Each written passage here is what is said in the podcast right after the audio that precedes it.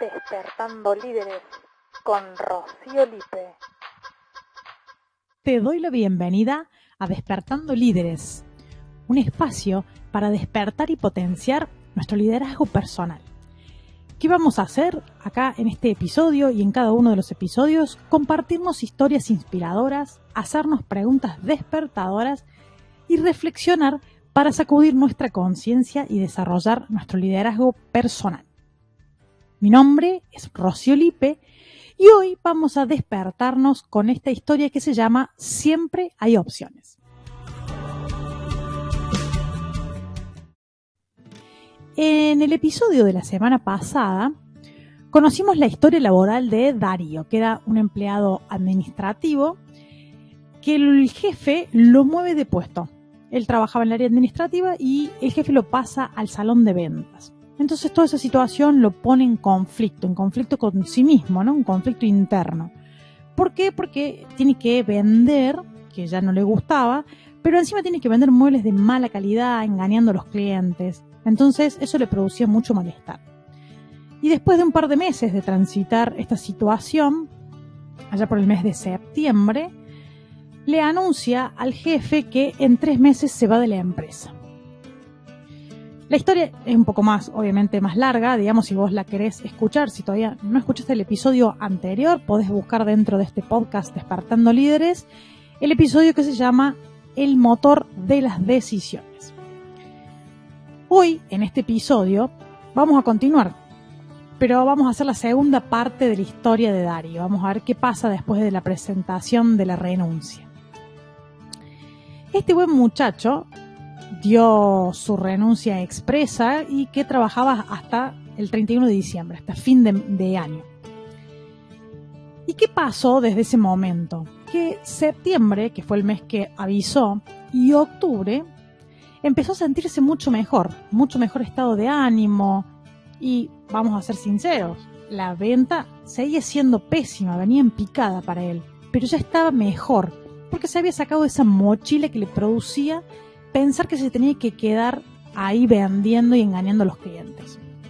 Entonces sus días empezaron a transcurrir con mayor aceptación respecto a los horarios y también a la resignación de las actividades recreativas que él hacía por la tarde cuando estaba en el horario administrativo. Pasó septiembre, pasó octubre en la misma situación, él estaba bien, se sentía bien, más, más aliviado y las ventas eran malas.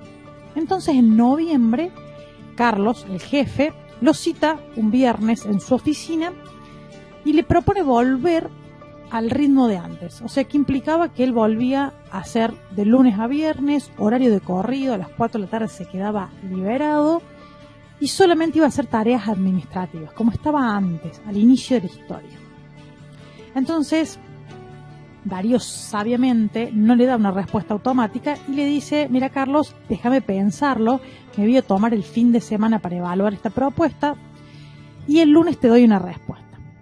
Bueno, terminó la jornada laboral de ese viernes y sábado también porque trabajaba hasta los sábados y el sábado a la noche se junta con uno de sus amigos, se junta con Joaquín, que era un, un viejo amigo que muy bueno dando consejos, lo ayudaba siempre. Entonces, le cuenta la historia a Joaquín de cómo había sido toda la historia desde que él estaba en la parte administrativa y lo cambiaron hasta la propuesta que le había hecho el viernes el jefe.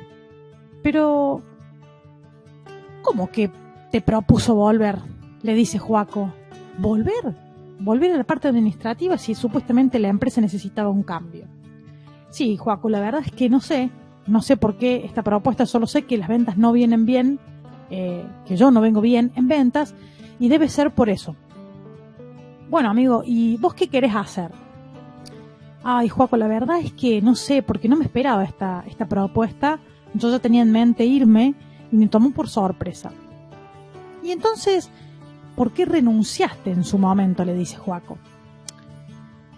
Porque no aceptaba engañar a la gente. No, me costaba vender y sobre que me costaba vender tenía que ser a costa de mentirle a la gente, engañarle, venderle productos malos y la verdad que eso me incomodaba. Entonces Juaco le dice, pero ahora, con esta propuesta, vos no estarías en ventas. O sea, ya no, no tendrías que engañar a nadie, no estarías en contacto con la gente. Claro, Joaco, sí, estaría solamente en el área administrativa, le dice Darío, pero soy cómplice, porque yo ya sé esa realidad de la empresa. Entonces, implícitamente estoy engañando a los clientes, soy cómplice del equipo de ventas. Bueno, Dari, pero ¿eso en qué te afecta? No, sí, sí me afecta, amigo. Me hace sentir mal, siento culpa por, por estar dentro de la empresa sabiendo esa realidad. A ver, a ver, Dari, o sea, si vos renuncias, te liberas de la culpa de no ser honesto, ¿no? Claro. ¿Y si te quedas? ¿Qué ganas? ¿Qué gano? ¿Qué gano?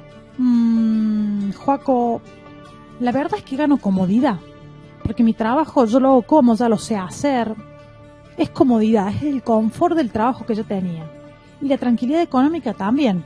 Porque sigue siendo el mismo sueldo que antes, no, no tengo comisiones, o sea, estoy tranquilo con, con un muy buen sueldo fijo. Además, la posibilidad de hacer las actividades a la tarde, como tenía antes. Y los fines de semana libre, que ahora me están pesando los sábados trabajar. La verdad que hay mucho, mucho de lo cual puedo ganar. O sea, amigo, le dice Juaco, que podríamos decir que de un lado de la balanza tenés la honestidad. Y del otro, tu bienestar, seguridad y tranquilidad, ¿verdad? Sí, amigo, exacto, eso, eso mismo. Bueno, ¿y qué es más importante para vos? Pensa y reflexiona acerca de eso. ¿Qué es más importante para vos en esta decisión? Ay, si fuera tan fácil ya lo tendría decidido, no lo sé. Me resulta muy difícil porque mi bienestar es importante, pero fallarle a la honestidad, a lo que yo entiendo por honestidad, me pesa mucho, la verdad. Honestidad o bienestar, Darí. Hay que decidir. Después de unos minutos, que miró para el cielo, miró para el piso, volvió los ojos, Darío le dijo, bienestar, decido el bienestar. Me voy a quedar con mi trabajo por el bienestar. Bien, exacto. Ok, entonces te vas a quedar en el trabajo. Por lo que aceptas la propuesta de tu jefe. Y vas a dar marcha atrás con la renuncia. Claro, sí, amigo, voy a dar marcha atrás. Pero mientras, ¿qué hago con la culpa que siento? Bueno, Dari, a ver, no podemos estar bien con Dios y con el diablo. La vida es elegir. Esas son las condiciones que tiene la empresa hoy vas a tener que evaluar qué cosas te importan más y si estás dispuesto a pagar el precio que eso tiene. Como así también reconocer cuál es el límite hasta donde estás dispuesto a sostener esa situación. ¿Me explico? Uy, sí, amigo, te explicas muy claro. Lo que pasa es que ahora tengo más dudas que antes. De todos modos, te agradezco. Voy a decirle que sí a Carlos el lunes cuando vuelva y mientras voy a ir masticando esto que vos me dijiste. Bueno, después de esta conversación que tienen Darío y Joaquín, Darío se queda pensando porque le va a decir que sí, pero hay algo que todavía le resuena.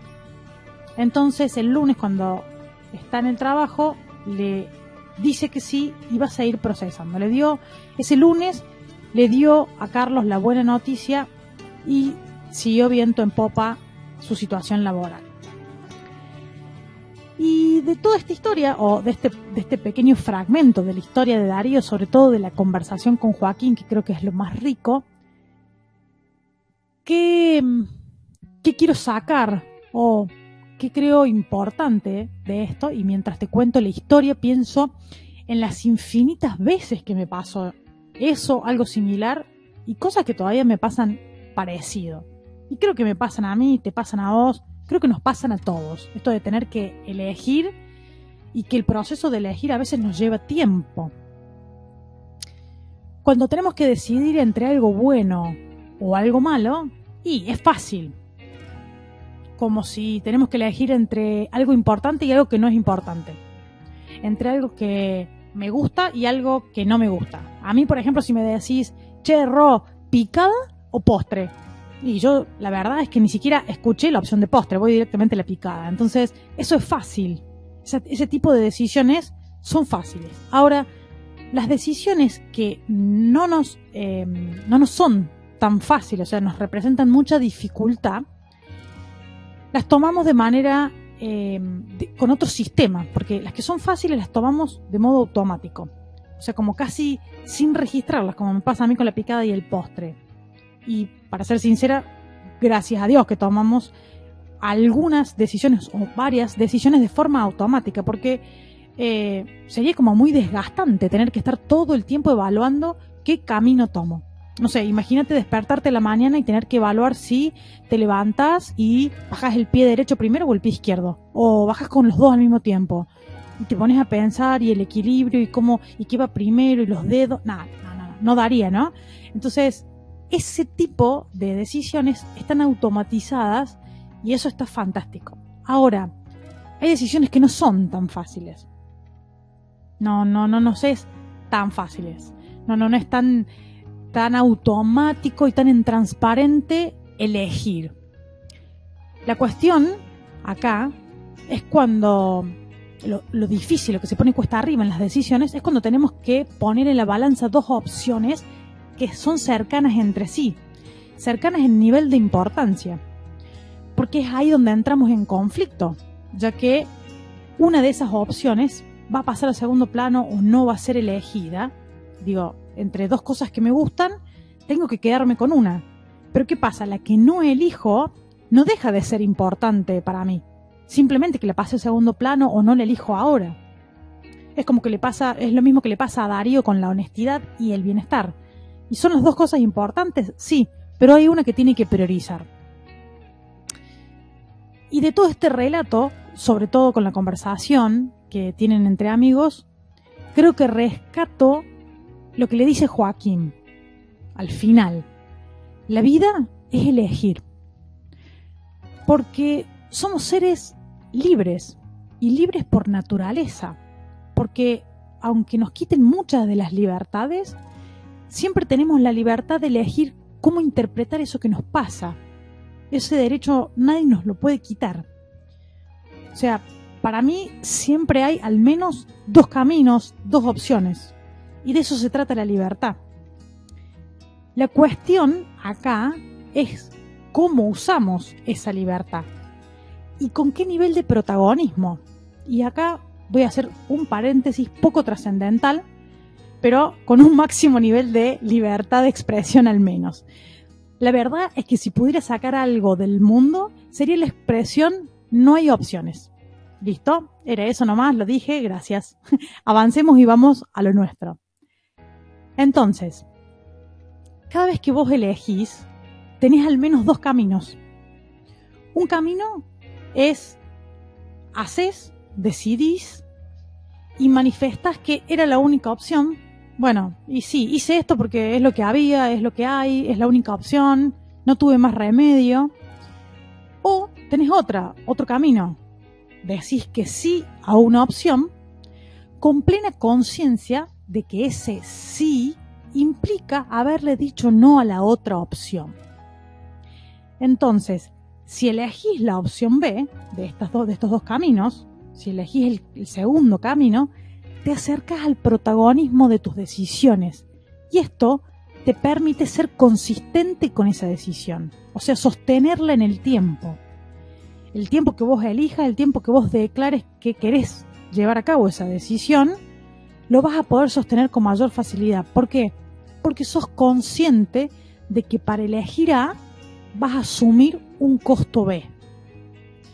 Entonces, de esta manera, la invitación es a que observemos nuestras decisiones con una mirada más poderosa, con una mirada más consciente, con un nivel alto de protagonismo en la toma de decisión.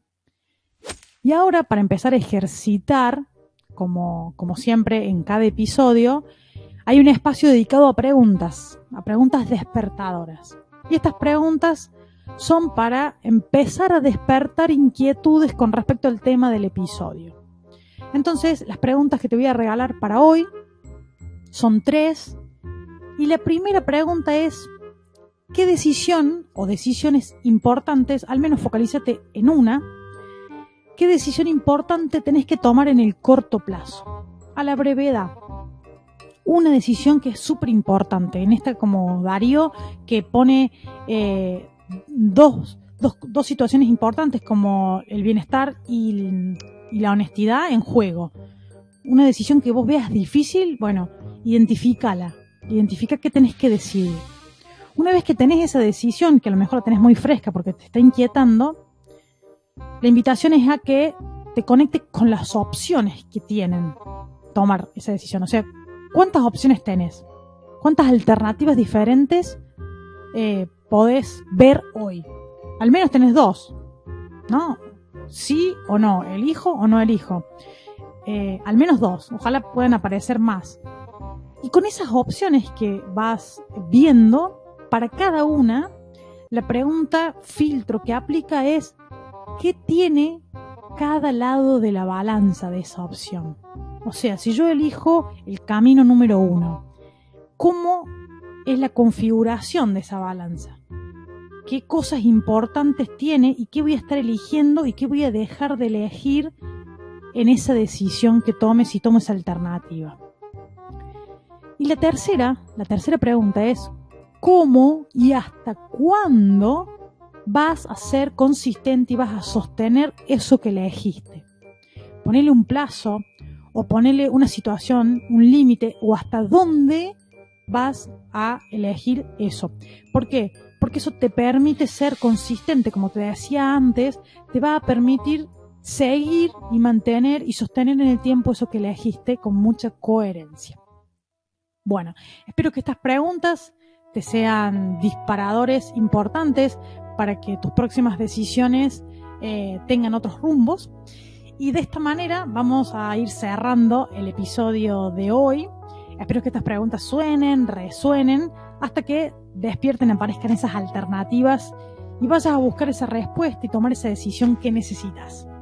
Si te gustó este episodio y te gusta el podcast, suscríbete para no perderte ningún episodio. Compartilo también con quienes quieras ver mejor y que tomen mejores decisiones. Y recuerda que este episodio está en Spotify, está en otras plataformas de podcast y también está en YouTube, o sea, no se lo puede perder nadie. Si quieres eh, formar parte de la comunidad en redes, me puedes buscar como Rocío Lipe, Rocío Lipe y seguirme para potenciar tu liderazgo. De esta manera te deseo una gran semana, una semana despertadora y nos escuchamos la próxima.